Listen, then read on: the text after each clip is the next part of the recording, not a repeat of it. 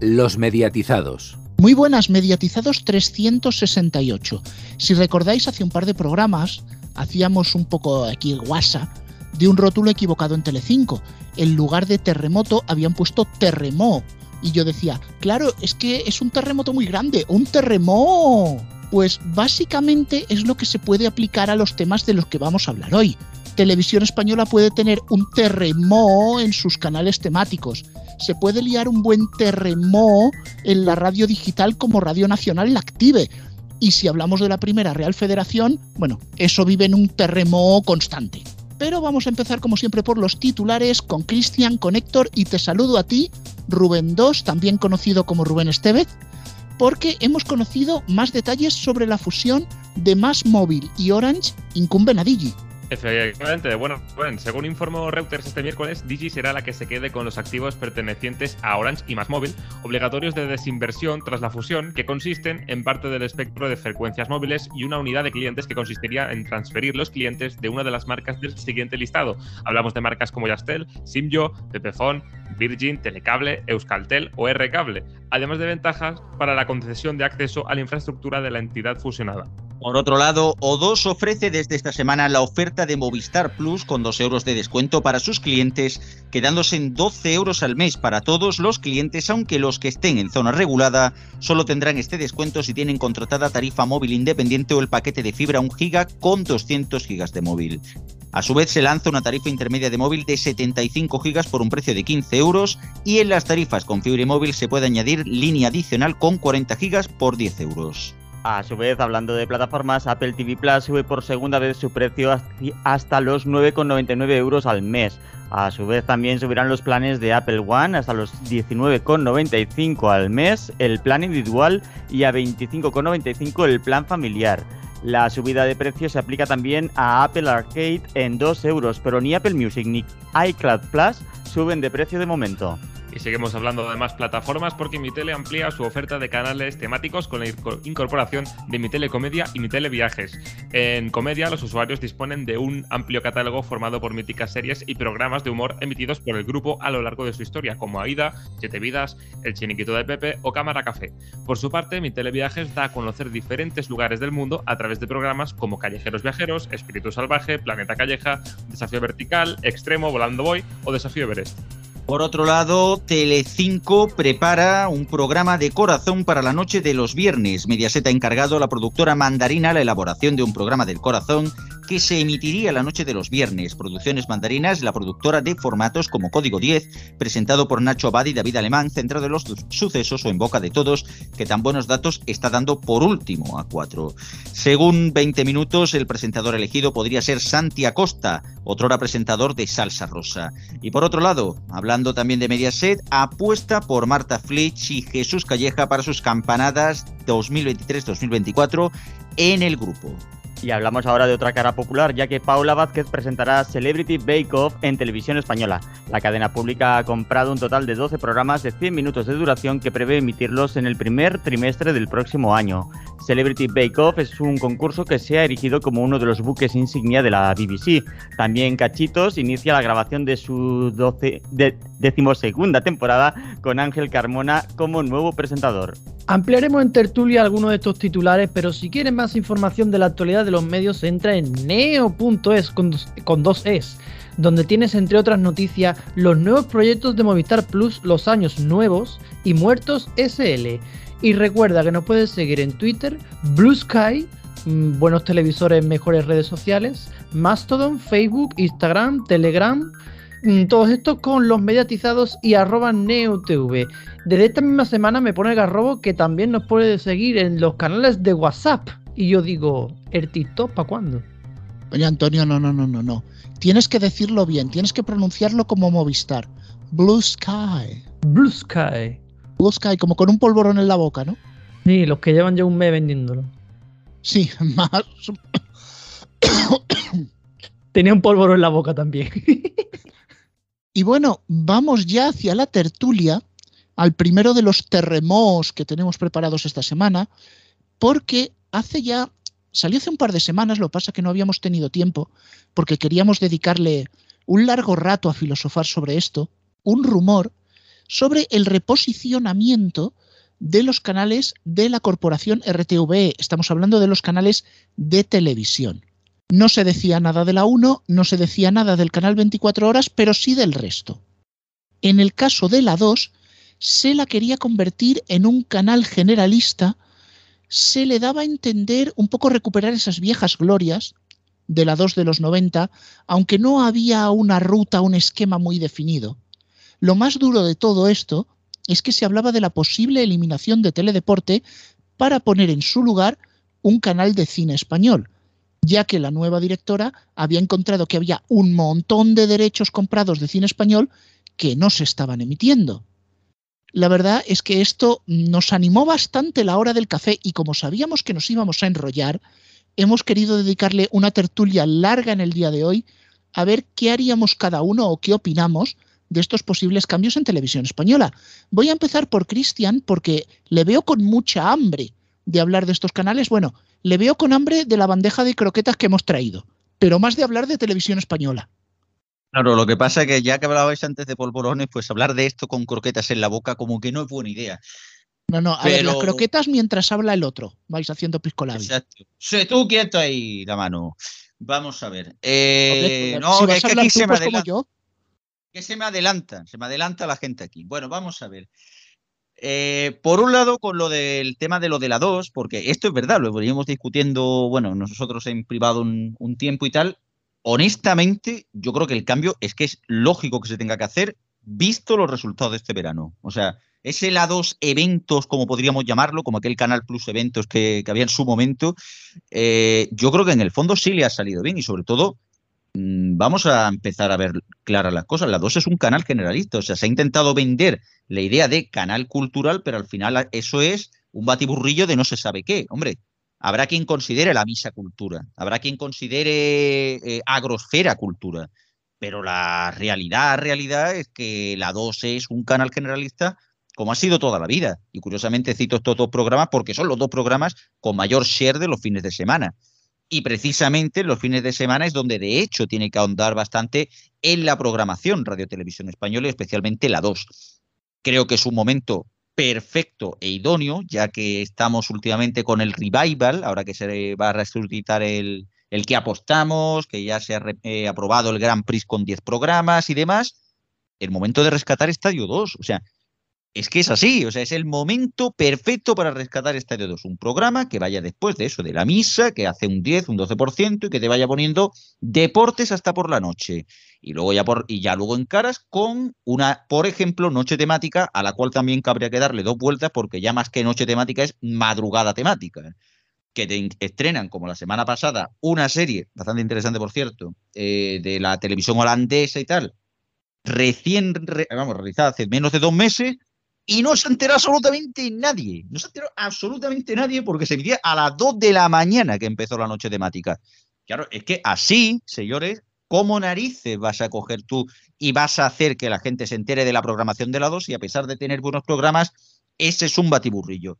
Lo de Teledeporte, hemos visto ya lo que ha pasado. O sea, las audiencias que hace Teledeporte son lamentables. Es el último canal de la TDT. El último canal de la TDT, a pesar de tener una frecuencia de oro. Y luego no por, está por último, detrás, no está por detrás Real Madrid TV. Eh, bueno, sí. Mm, sí. bueno, vale. que- Hablamos de que- canales, hablamos de canales serios, no de telepromociones, es verdad, perdón. Efe- efectivamente, no, no hablamos del chiringuito de, de Flo. Sí, eh, así que claro, el, eh, te- eh, al final es el último canal sin, sin contar este cascarón de huevo y sin contar Boncini y demás. Así que creo que la solución es bastante lógica y de hecho el hacer un canal como Somos Cine, visto la cantidad de, de derechos de cine que tiene, como ya ha dicho la presidenta, la presidenta de Radio Televisión Española, pues es una forma perfecta, un canal a coste cero. O sea, mejor que eso, nada de nada. Y ahora a partir de aquí, ¿qué opina vosotros? A ver, todo esto viene a cuento de que el Confidencial Digital sacó que la intención del ente era dejar que la 2 vuelva a ser, como decíais, una generalista alternativa, pero que no abuse del nicho cultural. Pero aunque, bueno, un poco lo que decía Cristian, ¿no? Al final ya es un cajón desastre, no nos viene la situación de nuevas. Eh, por lo que también se deduzco del artículo, también dejaba lugar a poner series presumiblemente más actuales respecto a las de ahora, porque es verdad que en ese comunicado se venía a decir que hay que meter series, y yo pensando, pero si la 2 en realidad también ya tiene series, supongo que se harán referencias a series igual un poco más actuales. Y sobre todo abrirse al deporte, cosa que se está probando de cara a descubierta estos meses y no le ha ido mal. Yo creo que eh, dar una vuelta a la 2 no es mala idea, creo que es necesario. Eh, un segundo canal generalista no debería ser un canal temático, pero la 2 tiene que ir más allá, porque no basta con hacer más accesible la programación para abrirse a nuevos públicos. También tienen que hacer algo tan sencillo que parece que nunca se hace en RTV con ningún canal, que es promocionar los contenidos de ese canal en el resto de canales de la corporación. Yo no he visto una promo de la 2 en la cuando pongo la tele desde el año de la Polka. Se promociona antes en el telediario que las otras promociones, que encima es una cadena que no tiene publicidad. No tiene publicidad. Y la casa por el tejado no se puede empezar. Y ojo, porque de ser así, esta nueva 2, para mí, las horas de. Y eso es lo más controvertido de la mesa, y tirarán los cuchillos todos. Para mí, las horas de. En caso de que la 2 vaya a meter, introducir eh, contenidos deportivos, las horas de teledeporte deberían ir en RTV Play. Clan considero que está más necesitada que el espectro deportivo, que además creo que saldría reforzado si se cambia la 2, si se hiciera tangible. Eh, uy, con lo último se puede empalar el cuchillo, sí, efectivamente. bueno, yo quería decir que tengo muchas dudas y pocas certezas sobre este tema. Porque yo no estoy de acuerdo con Cristian en que la 2 no es un canal cultural porque tiene según qué contenidos. No, la 2 los últimos aproximadamente 30, 25 años más bien ha sido un canal cultural. La cultura incluye muchas cosas y esa gran variedad de cosas lo hemos tenido en la 2, que ha tenido series históricas, ha tenido cine, ha tenido documentales, ha tenido eh, documentales en sentido clásico, pero también programas documentales, ha tenido programas sobre ópera, ha tenido programas sobre cine, eh, sobre, ciencia, o eh, incluso los programas sobre religión no dejan de ser cultura. Es decir, yo creo que ha sido un canal cultural muy amplio y muy interesante que, por cierto, ahora no vive su peor momento. La 2 atravesó una crisis hace 2-3 años que superó y yo diría que quien descubre por casualidad, porque como decís, la 2 está muy poco promocionada y muy mal promocionada por televisión española, pero quien descubre ciertos programas de la 2 verá, porque a mí me ha pasado que son muy buenos, hay muy buenos contenidos en la 2. Ahora, mm, queremos que la 2 vuelva a lo que era en los años 90, un poco de todo, un poco de series, un poco de infantil, un deporte. Eh, yo el problema que veo es que si nos cargamos, y si es cierto que el deporte le ha ido muy bien eh, eh, en los últimos meses, y es cierto que está claro que Televisión Española está haciendo experimentos desde el verano con la 2, o sea que no es una cosa que se haya inventado en ningún medio de comunicación, pero yo, si nos cargamos teledeporte, el programa, el, canal todavía peor promocionado de la historia, todavía peor que la 2, vamos a tener problemas porque la 2 ha ido, eh, perdón, Teleporte ha ido aumentando su deporte en directo en los últimos años. Y vale que sábado domingo te puedes reinventar un estadio 2. Pero es que la, 2, Teledeporte perdón, también emite deporte entre semanas. No tanto el fin de semana, lógicamente, pero sí emite deporte. E interrumpir la programación de la 2 cada dos por tres durante la semana para emitir deportes que además no tienen por qué ser regulares. No tiene por qué ser que cada martes a las 8 de la tarde se dispute la misma, el mismo deporte o la misma competición. Eso puede ser un problema. Entonces, entiendo lo que decís, que Teledeporte eh, está mal promocionado, tiene muy bajas audiencias, pero meter todo el deporte en directo que tiene Teledeporte en la 2 puede ser un problema, sobre todo, ya digo, entre semanas. El nuevo canal que se podría plantear, pues me hace gracia que se diga que, hay que darle salida, al cine español. Si el cine español tiene mucha salida precisamente en la 2, porque la 2 tiene versión española con doble cita cada viernes, dos películas. Aparte de que se emite cine español de manera salpicada en los distintos programas, en la distinta programación de cine que tiene la 1 y la 2. O sea que sí que hay salida al cine español y yo no veo que un canal sobre cine español pudiera tener tanto éxito, no sé. Yo estoy un poquito de acuerdo y en desacuerdo con todos. Eh, estoy muy de acuerdo con que si quieren convertir la 2 en un canal generalista, eh, podrían apostar por meter el deporte allá. A mí no me daría miedo porque la mayoría de deportes que suelen emitir entre semana en la 2 suele ser a partir de las 8, de 8 a 10.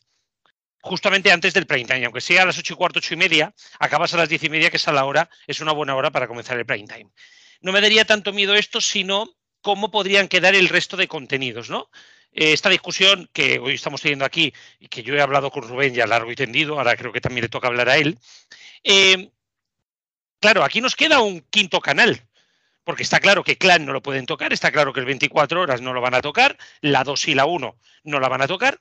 A partir de aquí, ¿cuáles son los contenidos que, pueden salir perjudicados? Sobre todo los contenidos más culturales, ¿no? Por lo tanto, yo apostaría por un la 2 que fuera una cadena generalista más parecida, bueno, que, esté destinada a competir con la sexta y con cuatro, ¿vale? Y generaría un canal que, es, que podría ser el retorno de culturales en la sustitución de Telecinco, donde ahí podría caber el cine clásico español, donde pueden caber documentales, donde pueden caber muchas cosas que quizá en la 2, en una 2 que se quiera potenciar más, quizá no tiene. A mí no me parecería ningún problema que la 2 fuera un canal eh, un canal de cultura, deportes eh, y de contenido más alternativo si se dejara un canal. ¿Y por qué?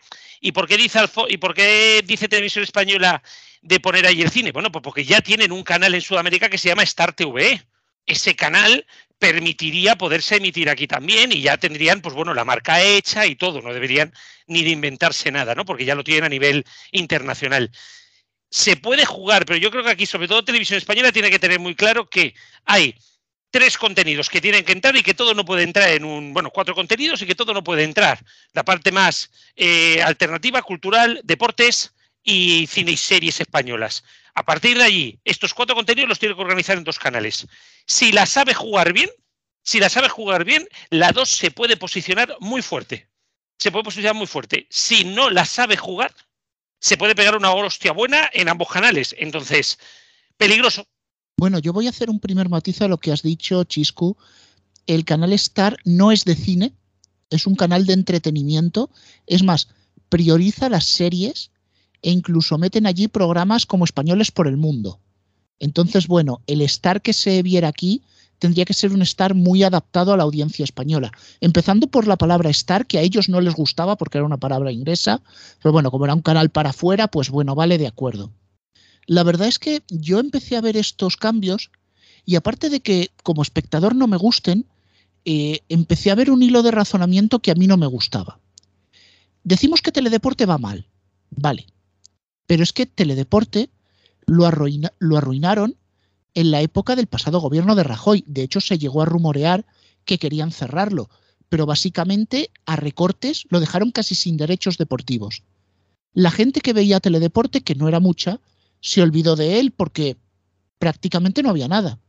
Más aún, ahora dice Alfonso, y dice bien, que hay más directos, que hay más eventos. Me parece muy bien que cosas como el baloncesto en silla de ruedas tengan cabida en un canal público, pero salió a subasta el partido de primera en abierto, no pujaron. Salió a subasta el partido en abierto de segunda, quedó desierto. Hemos visto cómo competiciones de baloncesto se han quedado huérfanas con los últimos cambios y tampoco. Mm, ¿Vale? Entonces, muy bien, pero no sé a dónde queréis ir. El caso de Clan es sangrante. Yo me acuerdo hace muchos años, no había streaming, que a mis sobrinillos yo les regalaba los dibujos animados en DVD, para que luego cuando se fueran de vacaciones se llevaban un DVD portátil y lo veían. Pues es que esas series que yo les regalaba a mis sobrinillos en DVD están en los fines de semana de Clan todavía. Y mis sobrinillos ya van al instituto. Y de hecho, Clan también fue uno de los rumoreados que querían cargarse. Sobre el tema de la 2, es muy amplio. Es verdad que la 2 ha sido un gran canal cultural, como dice Alfonso.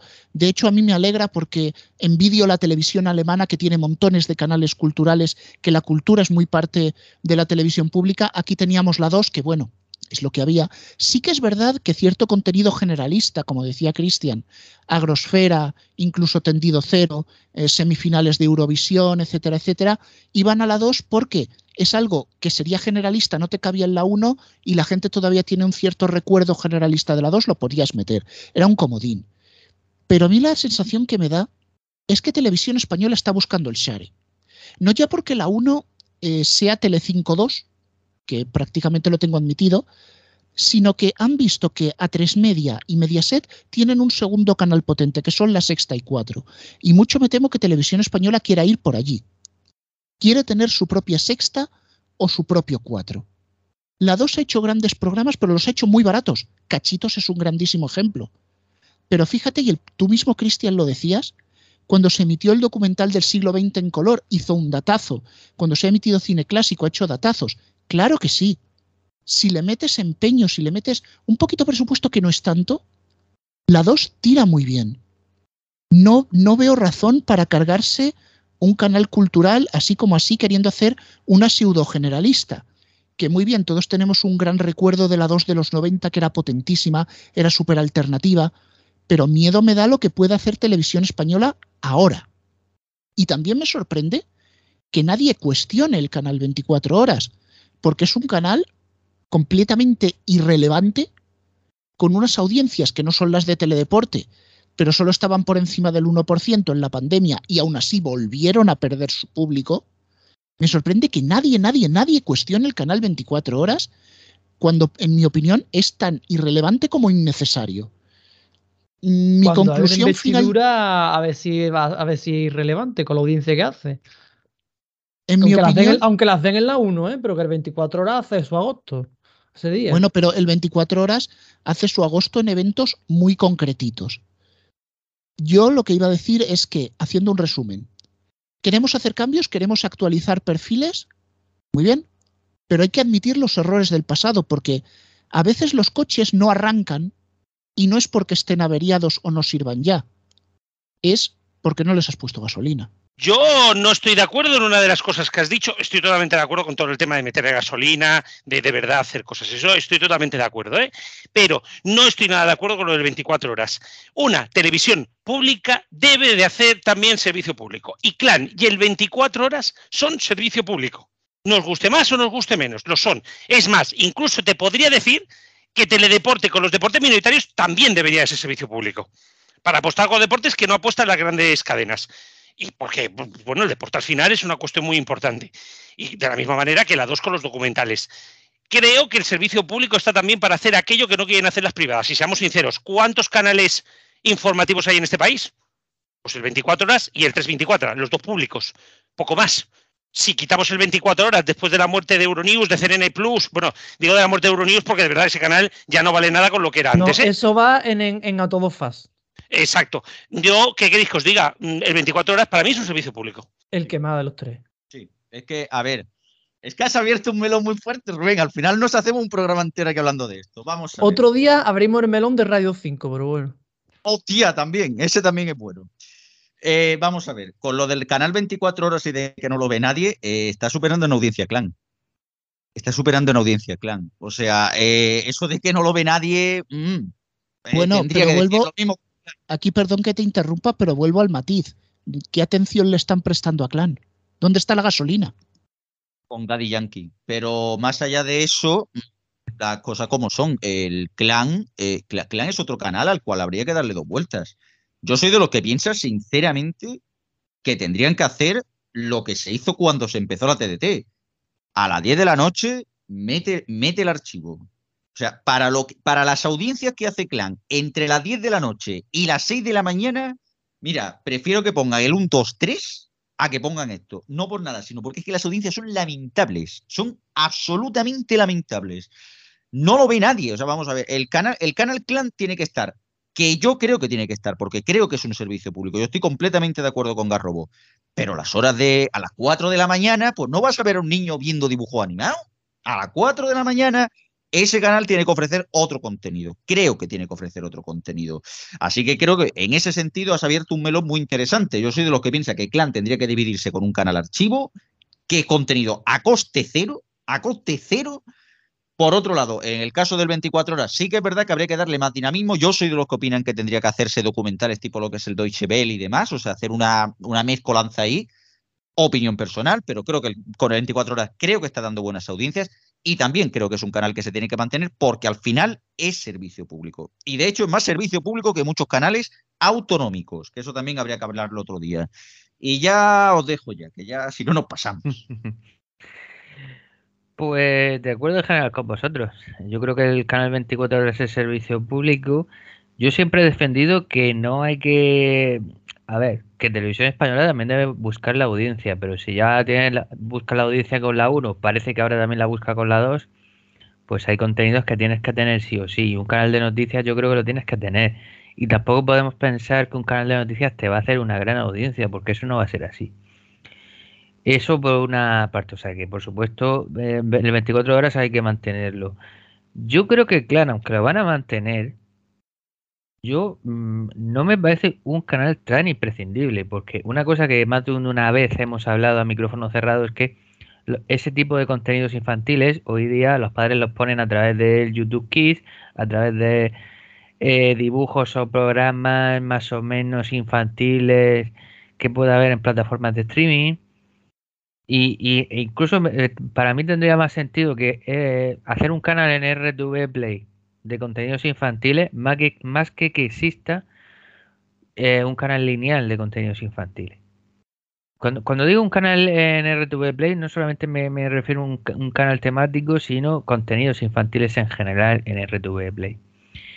Pero bueno, si deciden mantener Clan, que lo van a mantener, eso está claro, lo que deberían de hacer es, sí, hombre, lo del archivo, desde luego, por mí estaría encantado porque yo soy muy fan de toda la vida del archivo de televisión española. Pero lo que puedes hacer es esas, esas series juveniles que tradicionalmente daba precisamente la 2 en los años 90, eh, meterlas ahora, lógicamente series actuales, meterlas ahora en la 2 a partir de las 10 de la noche, por ejemplo. Perdón, en Clan a partir de las 10 de la noche. Porque la programación de Clan a partir de las 10 de la noche, a partir de las 9 10 de la noche es bastante lamentable.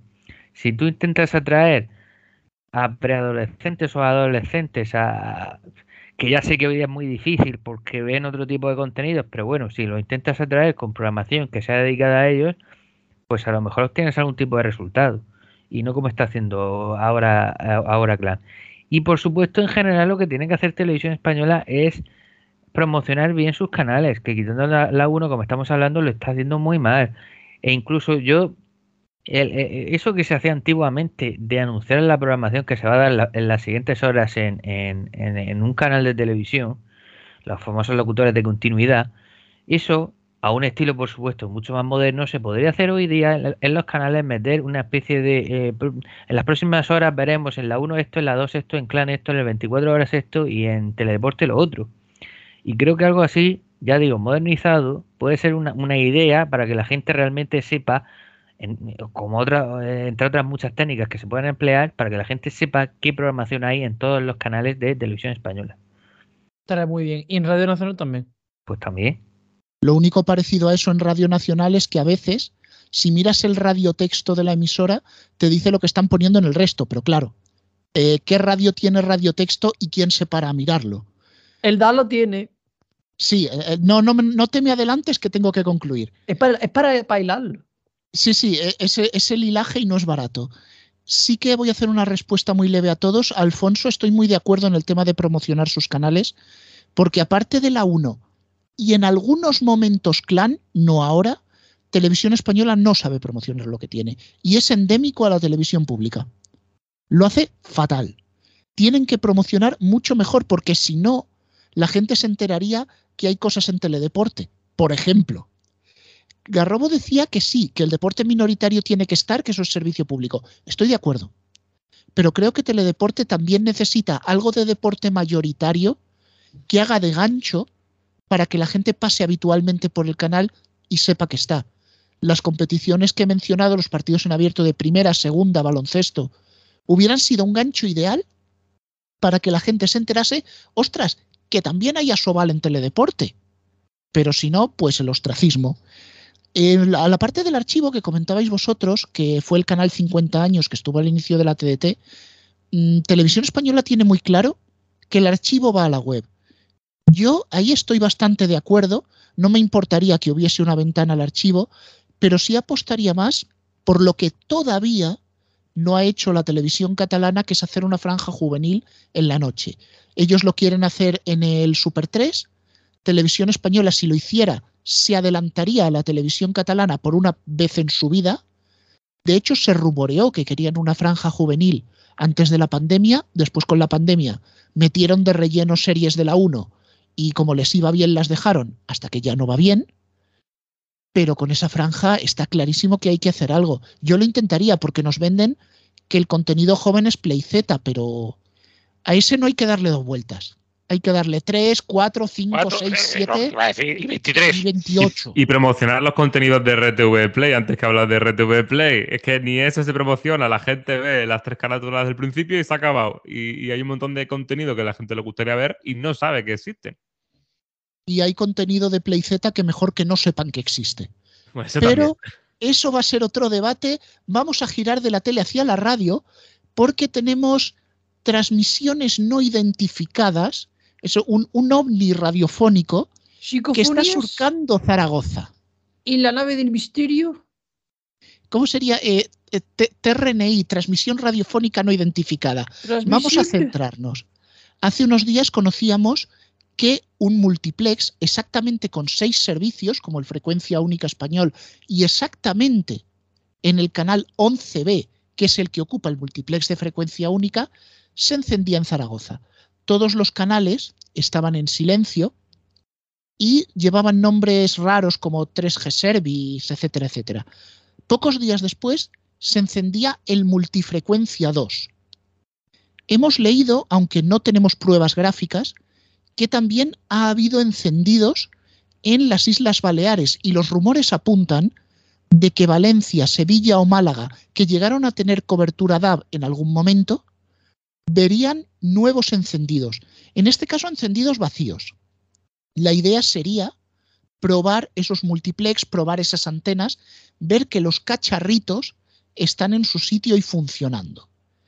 Pero, amigo Garrobo, otro tema que nos llenó la conversación del café, como pase el 14 de febrero, pase la transición HD y nos metamos ya en la transición a la radio digital, llevamos 10 años hablando de ella, no nos lo vamos a creer. Es más, la semana pasada saqué la noticia de la DAB y parece el medio informativo, me he vuelto a anticipar. Exactamente, te has vuelto a anticipar. Suerte que lo hablamos la semana pasada. Eh, yo eh, creo que lo hablamos en la conversación de café, como bien dices, bueno, casi casi en la del poste de la cena. Y precisamente eh, esta legislatura, la legislatura que esperemos todos eche a andar en cuestión de tres, cuatro semanas, debería de ser la de la radio digital. Ya se habrá hecho la última transición que quedaba en la TDT, seamos sinceros, la transición al 4K mínimo 10 años, pero vamos a vivir prácticamente, ya no, no parece que vaya a haber un dividendo digital a corto plazo, no parece que vaya a haber mucho más cambio más allá del HD. Es el momento de apostar por la radio e ir a la radio digital, ir hacia el DAB Plus, aprovechar que vamos tarde para ir bien y, y se debería hacer ya. Yo creo que Televisión Española lo sabe, lo ha visto, ya está en esa dirección y faltan las demás. Y aquí está el problema, que hay muchos que no les va a interesar.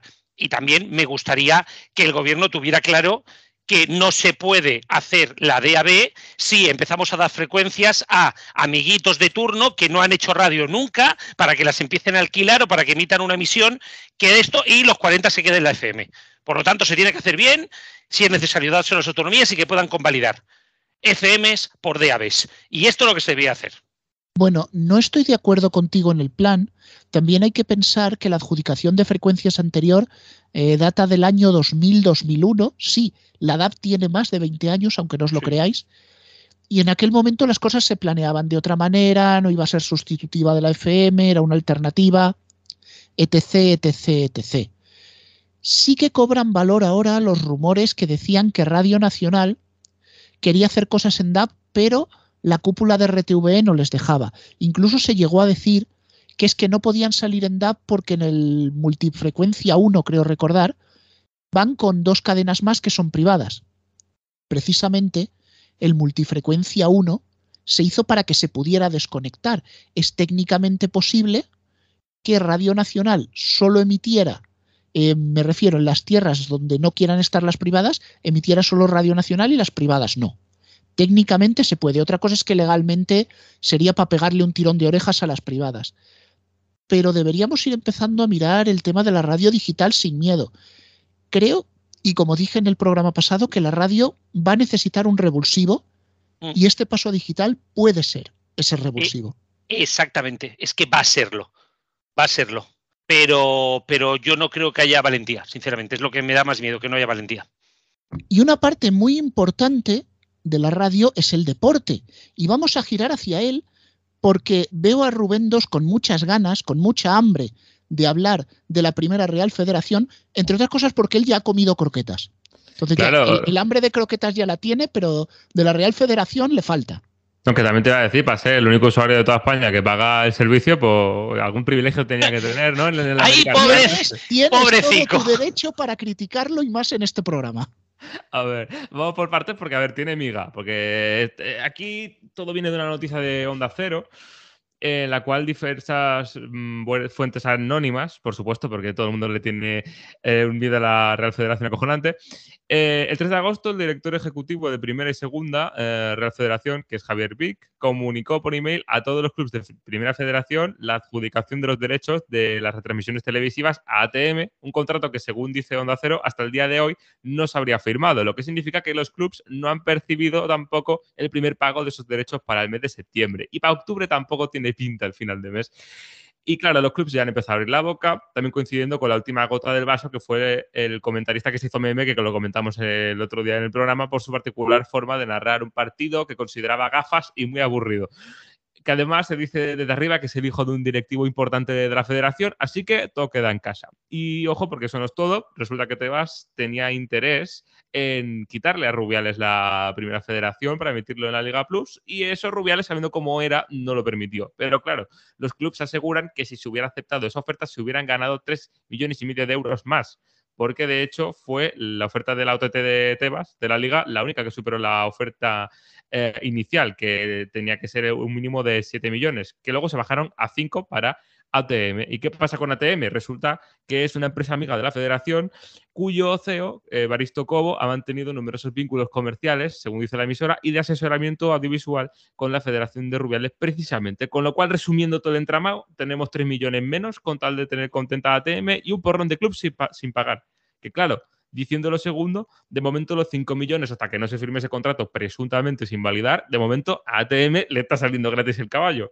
O sea que al final, eh, mira, una vergüenza en la línea de Rubiales, un quebradero más para clubs que no deberían pagar el pato y la enésima manzana envenenada para Pedro Rocha, que es el actual presi en funciones de la federación. Sencillamente poner encima de la mesa, y voy a ser corto porque nos estamos alargando muchísimo, que eh, el señor eh, eh, mm, solo un piquito Rubiales eh, es, ha, ha podido destrozar la federación. Suerte hemos tenido, suerte hemos tenido de que las chicas por lo menos han dado un paso al frente y se lo han cargado.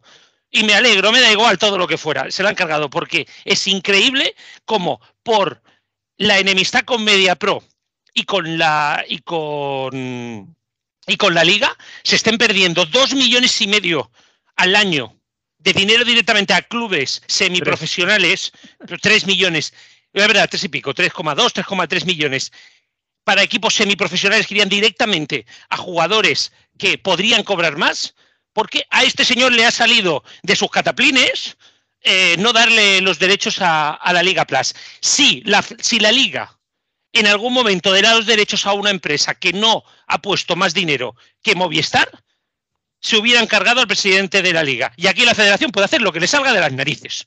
Y esto me parece muy bestia. Y yo espero que el CSD ya entre a saco con un, con un de esto y se los cargue a todos.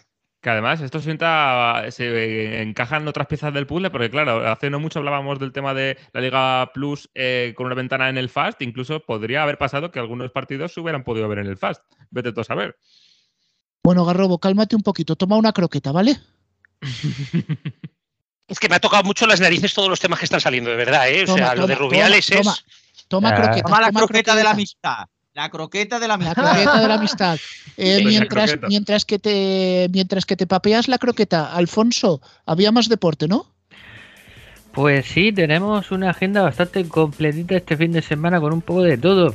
Llega la jornada número 11 de la liga con el clásico Barcelona-Real Madrid el sábado a las 4 y cuarto en Dazón.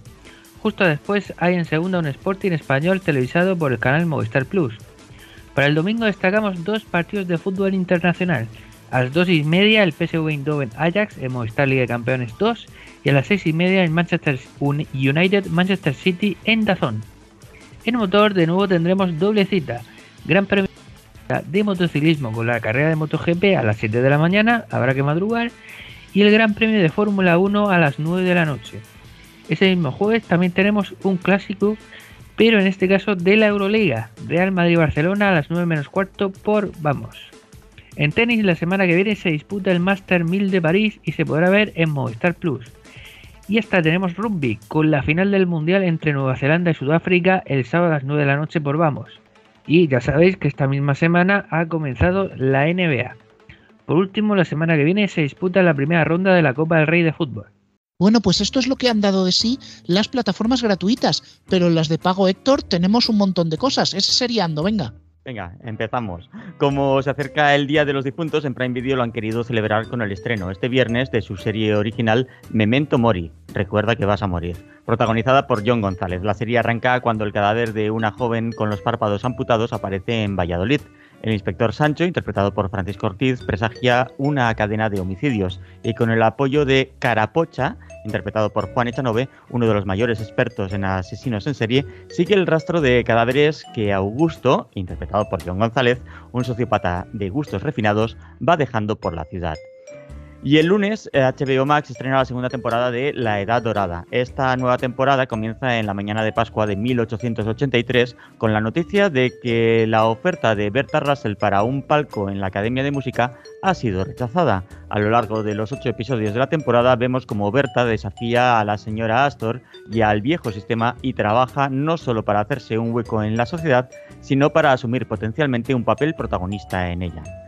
Y como todos los años, llega a Comedy Central el especial Jaja Halloween. ¡No! Del martes, del martes 31 de octubre al miércoles 1 de noviembre, a partir de las 3 y media de la tarde, el especial Jaja Halloween toma todo el protagonismo en las carcajadas más mortíferas de Scary Movie, Malditos Amigos, Zombie Camp, Crimen Perfecto, El Día de la Bestia, Las Brujas de Zugarramundi y Rec 4, entre otras. Y terminamos con Movistar Plus, donde el martes a las 10 de la noche podremos ver a Carles Porta, que vuelve a la plataforma con su primer True Crime original Movistar Plus, Luz en la Oscuridad. Tras el éxito del crimen de la Guardia Urbana y Crímenes, ambas disponibles en la plataforma, Carles Porta comienza una serie de largo recorrido que revoluciona el género con una premisa clara. Parece una película, pero es real. Luz en la Oscuridad arrancará con dos nuevos eh, casos criminales, Daniela, Dulce y Bella, y El Niño Pintor, cada uno contado en dos episodios con el rigor y estilo narrativo habitual de Carles Porta. Buenas Juan, buenas Pala. Muy buenas. Buenas a todos. Los Juanes, hoy sí. A ver, le pido. tengo, tengo una mala noticia para vosotros, Espera. Buena noticia, ¿verdad? eh, que se nos han acabado las croquetas. Joder, que ¡No! No, Me, hombre, me- por me- favor. me- me las he comido yo todas para variar. No hay croquetas, ¿Qué- solo queda masivón. Dragón. Le, le tuvimos que callar la boca de alguna manera. Con concreto. A la robo todo lo que tenga, a la robo todo lo que tenga cierta forma le gusta bastante. Hombre, no te lo puedo ni contar. Los ¿Qué gofres os con parece si forma de vamos al po. medio informativo? Vale, sí, me parece bien. El medio informativo, esa sección que siempre empieza con un comentario mordaz y que no me lo he preparado. Ah, Me parece muy Ah, correcto. muy bien, muy bien, muy Ni bien. falta que hace. Ante todo, igual. sinceridad. Natural. Pero no Ya me lo he preparado porque tenemos un notición. ¿Ah, sí? ¿Oh? ¿Tenemos la camisa negra? Sí, sí, sí, sí, sí, sí. ATM se queda sin los derechos de Primera Real Federación. Han roto el contrato. Ah, no me sorprende. Sí, eso. ¿Han roto el ATM? ¿Han roto el cajero automático? ¿Cómo? El cajero nunca Eh. tuvo dinero, así que si lo rompe. Yo, ju- yo justo iba a decir eso, que para mí ATM no es más que un cajero automático de inglés. No tengo ni puñetera idea de lo que estáis hablando en el Atlético sentido de literal Madrid. del término. ATM, el Atlético de Madrid. No es nada más allá que un de Madrid. cajero de. No es nada más allá que un descodificador de Skype. Ah, muy bien. Bueno, estupendo. eso, el descodificador de. Sky es el sofá, que es de Sky también. Decir. Pero bueno, las, las razones que ha dado la Federación Española de Fútbol es que están buscando una empresa aún más desconocida para dárselo. Ah, me parece muy correcto. Pues eso es difícil, ¿eh? Me, de me hecho, voy a presentar, me voy a presentar y voy a emitirlo a través de mi PC medio roto. De hecho, Alfonso se va a convocar un nuevo concurso al cual podrán presentarse las empresas que quieran comprar los derechos y será requisito imprescindible ser sociedad anónima, sobre todo anónima. Ah, bueno, Sí. Hombre, a ver, yo también os digo, ¿eh? seguramente este contrato a la empresa que se lo lleve le va a costar un piquito. Perdón, ya está. Eh, yo soy FA. una croqueta. ¿eh? No, y tengo que decir que llevan tres años lográndolo, ¿eh? Lo de Sí. contratar una, una empresa anónima. No, no, vosotros, fuera de las coñas, fuera de las coñas, no sabéis lo que es cada vez que entregan el concurso de la primera FED, Alfonso y yo teniendo que buscar referencias de la empresa, porque no sabíamos Bueno, nada. pues os voy a Es facilitar el trabajo. Iba a decir que eh, es curioso porque la- las empresas estas que hace este, este tío son más raras que las canciones que pone en Radio 3. O sea, es flipante. O sea, No, no, son más conocidos los de Radio 3, que ese es el tema. Pero, Garrobo, Garrobo, Alfonso, os voy a facilitar el trabajo. Os digo que la empresa mejor posicionada para llevarse los derechos es NPI. Me, me parece muy correcto. Sí, sí, sí, sí. Al menos de esos, al menos de esos encuentro referencias, me lo suele decir cada día. mi Te puede comprar medio Buit TV. roto. Te lo compra Buit medio TV. roto. ta- También. Buit TV. No. Cero TV. Hombre, yo te digo ¡Que una deja de cosa, hablar si de hablamos, muertos! si hablamos de Buit TV, tendremos que hablar del CIRC, no del programa, sino del CIRC que se va a montar cuando repartan el multiplex. Sí. Bueno, también, también es cierto, también es cierto de que Buit TV, mm, tal y como ha acabado, podría emitir la primera federación a través de la Ouija. Sí, bueno, no, ¿sabes? Es una mejor. Podrían emitirla por Tam Tam. También. Riesgo de querellita. Bien, a- antes, antes de que se nos ofenda alguien por este chiste, vamos a otra noticia. Sí, mejor, mejor. Y en este caso es una buena noticia para Dazón. Ah, Vaya, no digas raro, ¿eh? Ya está bien. Vaya. ¿Van a subir los precios otra vez? No, Dazón ha encontrado una nueva vía de negocio. Ah, mira. Igual que Movistar Money, igual que Orange Bank, ahora tendremos el banco de Dazón, Dazón Bank.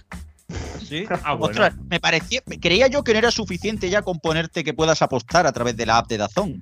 Eh, Sí, sí, Bueno, más dinero. Es que la filosofía de esto va a ser un poco diferente.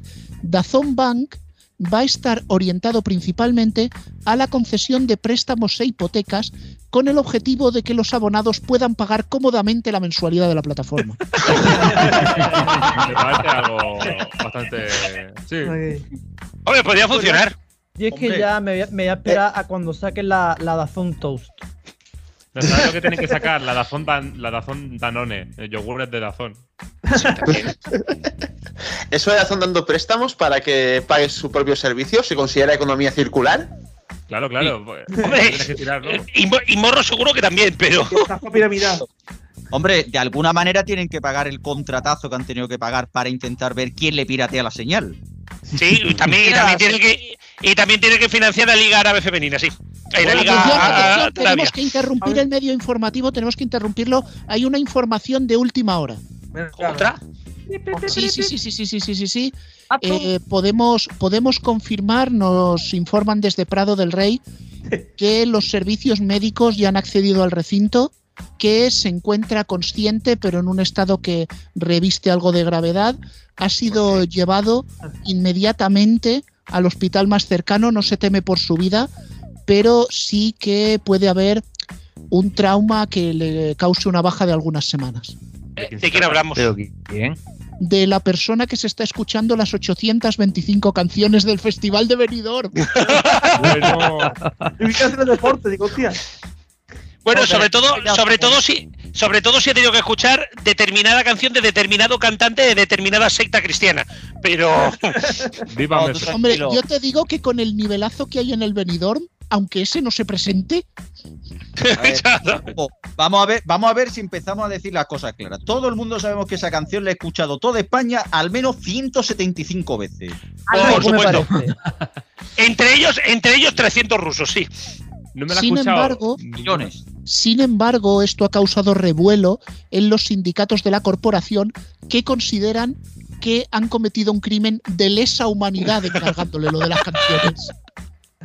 Podrían, rep- podrían repartirlo. En vez de acabar uno loco perdido, que acaben 300 solo un poco locos.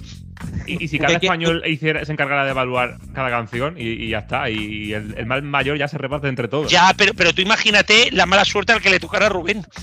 La robó, pero tú qué quieres que haga. Hombre, a Moderadores. ver, Chichi, ¿cómo que, ¿cómo que la mala suerte del que le tocara yo? Elimino todos los que me toquen y así Eh, por eso, trabajo. Por eso, Vamos a ver, es que dice, es que es curioso que arroba has dicho 300 personas que quieres que acaben como los moderadores del Facebook o qué, que tanto medio loco y que ya no hay psicólogos. qué, chun- qué chungo ese tema, ¿eh? Joder. Hombre, es que después de escuchar las canciones del Festival de Benidorm, el tono de, de pitido de la carta de ajuste te parecerá una playlist relajante. Seguramente, seguramente a Pau Cazorla le encantaría hacerlo y no iría hasta gratis, fíjate lo que te digo. Pensad que una de las canciones que sale en el concurso pertenece a la Peloponi. Una Sí. muy importante. Así se le habrá quedado el pelo a quien le haya escuchado la canción, sí. Pues bueno, dejemos, Muy dejemos a un lado el Festival de Benidorm, ya tocará sufrirlo. Y vamos a una nueva sección. Sí, chavales, una más. Porque hemos creado ya tantas subsecciones aquí. ¿Qué, qué más da? Pon otra. No, otro una más creando nuevas Sale gratis. Me secciones. parece. Eh, hoy tendremos el rincón de Jacob Petrus. Ah, me parece muy Ay. correcto. Y lo digo porque, porque Jacob está haciendo por méritos propios un hueco en este programa. sí, Curioso, porque es el único que le está echando huevo a pasapalabra. La Eh, verdad. sí, sí. Sorprendente, sorprendente, la verdad. Y, vi- y visto lo último, lo último que hizo el último día, es el único que se puede comunicar con TV también. Es que, eh, Bueno, bueno, bueno, bueno, vamos a intentar aclarar un poquito las cosas. Probablemente los más talluditos que nos estéis escuchando recordaréis el programa Al Ataque de cuando Arús era gracioso y uno de los personajes que entrevistaba a Cárdenas cuando Cárdenas era gracioso, Cárdenas que nunca fue era Carlos gracioso. Jesús. Es lo que iba a decir. Cárdenas nunca lo fue. Pero, pero, también hay gente que es muy millennial, como aquí Rubén 2, y probablemente no lo vivió. Para todos aquellos, os vamos a hacer un pequeño recordatorio de quién es Carlos Jesús. Ahora salta el anuncio de YouTube, qué mala suerte. Irrumpió. Ahora. ¡Haga! ¡A pagar! Quitarle a una persona los dolores que trae la enfermedad en esta vida. Es preparar al mundo para lo que viene, ya que viene al mundo una evacuación mundial por extraterrestre. Al mundo vendrán dentro de poco 13 millones de naves de la, una confederación intergaláctica. De Ganímedes, de constelación Orión, de Raticulí, de Alfa, de Beta. Todo esto se está preparando ya. Lo está preparando Antarcharán. Entonces, yo simplemente estoy marcando en la frente, como Cristo me dijo, a los siervos de Dios, a los que han vivido en el tiempo de Israel, ya que todas las personas que viven en España vivieron en el tiempo de Cristo en Israel. Lo que pasa es sencillamente, los que ahora viven fueron los que negaron a Cristo en Israel. Los que viven aquí en España. Bueno, esto sigue, pero la rayada es muy grande, ¿vale? Eh, sí, sí, sí. Hay sí, se le va- apartado, se le- apartado de- ahí viene muchas veces cuando escuchéis en Teleraticulí, pues viene de aquí. Sí, no, ese es mítico. Yo soy Es aquí al lado de, los Es más convincente ¿eh? que uno de cualquier voluntario de, una ONG. Por lo menos aquí te quedas a escucharlo, aunque sean Bueno, pues, más convincente y más convincente que los Cristo, que los Cristo Bros también, ¿eh? Hombre, ya. Ya pues. Es aquí al lado, Ya. De camino, pero bueno. Bueno, sí, no, no abramos el melón porque lo mismo es más fiable que algunas informaciones de Israel, pero Sí, sí, sí. Evacuación mundial. Hablaría yo también. Bien. Pero si os acordáis de la parodia que hizo del NEN el otro día, ¿qué puede ocurrir si cruzamos esto con aquí la Tierra? Nada bueno. Bueno, ¿qué Ah. puede salir mal? Pues esto. Bendito sea y todo. En el nombre del gran padre Ganímedes. Del mundo vendrán 13 millones de naves procedentes de Raticulí para aducir de la Tierra un cargamento de castañas pilongas envueltas en pincho alienígena. En nombre de Jacob Petru, llevarse las castañas a casa antes de que las potencias extraestelares procedentes de Orión se las queden por el morro. ¡Au! Toma castaña. Bendito sea y todo. Ves. Le pone gana. Pero falta Christopher, tío. Yo, yo de verdad, yo de verdad lo de este hombre, mm, o sea, aparte de que, aparte de que el día que repartieron la vergüenza mm, debería de estar en un bar, eh, yo, yo, yo, yo de verdad no me lo explico. Y lo mejor de todo es que, es que es que es divertido, lo ves y te entretiene. A lo mejor es No. por esto que supera pasapalabra. No, no lo supera, pero le compite. Por eso te digo, eh, estamos esperando a ver de qué se viste hoy. Eh, sí, A ver, yo te digo, yo te digo la verdad, no se había visto un showman igual desde la última vez que Arguiñano le hizo gracia a alguien. Ente- hostia, lo de Arguiñano con ese lo de la- ese chiste me encanta tanto como duro es. Eh, sí, yo, me- yo- pero bueno, últimamente Arguiñano con lo de la uh, ah, ah, la tele abierta, más, ¿sabes? Es- Bueno, se ¿y, le ha ido tú, no la has visto el, tú no has visto el fondo LED de, de esa gente haciendo las cosas? No. Eh, pues es que eh, no estás muy poco conectado, Garrobo. Pues eso ya para el siguiente piso informativo. A otro pero para otro programa, porque no nos podemos ir sin escuchar la carta de Radio Chips. Por supuesto. Hola Rubén, hola Antonio, The New Guy Robots. Que se me quedó en el tintero la semana pasada lo de los ondas. Claro, porque siempre se está con lo mismo, que si la SER se premia a sí misma. Yo soy muy contrario a dar la tabarra con eso porque me parece una excusa de malos perdedores decir eso. La verdad es que el hecho de que se lo llevase el faro me dejó ojiplático. La semana pasada hablé de lo necesario que seguía siendo Pumares en la madrugada y se llevó el Ondas un programa que es, digamos, bastante estándar. Un programa que, sinceramente, ni moja ni seca. Ahí está, no le veo nada especial. Pero más interesante es que la semana de antes, Bob Pop, en su atalaya moral del hoy por hoy, hiciera coñas con que Sonsoles se hubiera llevado el planeta, siendo que ocurre en Antena 3. Quizás se olvidase de que Sandra Barneda se lo había llevado hace pocos años y es de la competencia. Y lejos de decir algo en contra, todos riendo la gracia a Bob Pop, porque claro, Planeta, Antena 3, fascismo, y todo lo que hagan está mal y para joder a los españoles en general.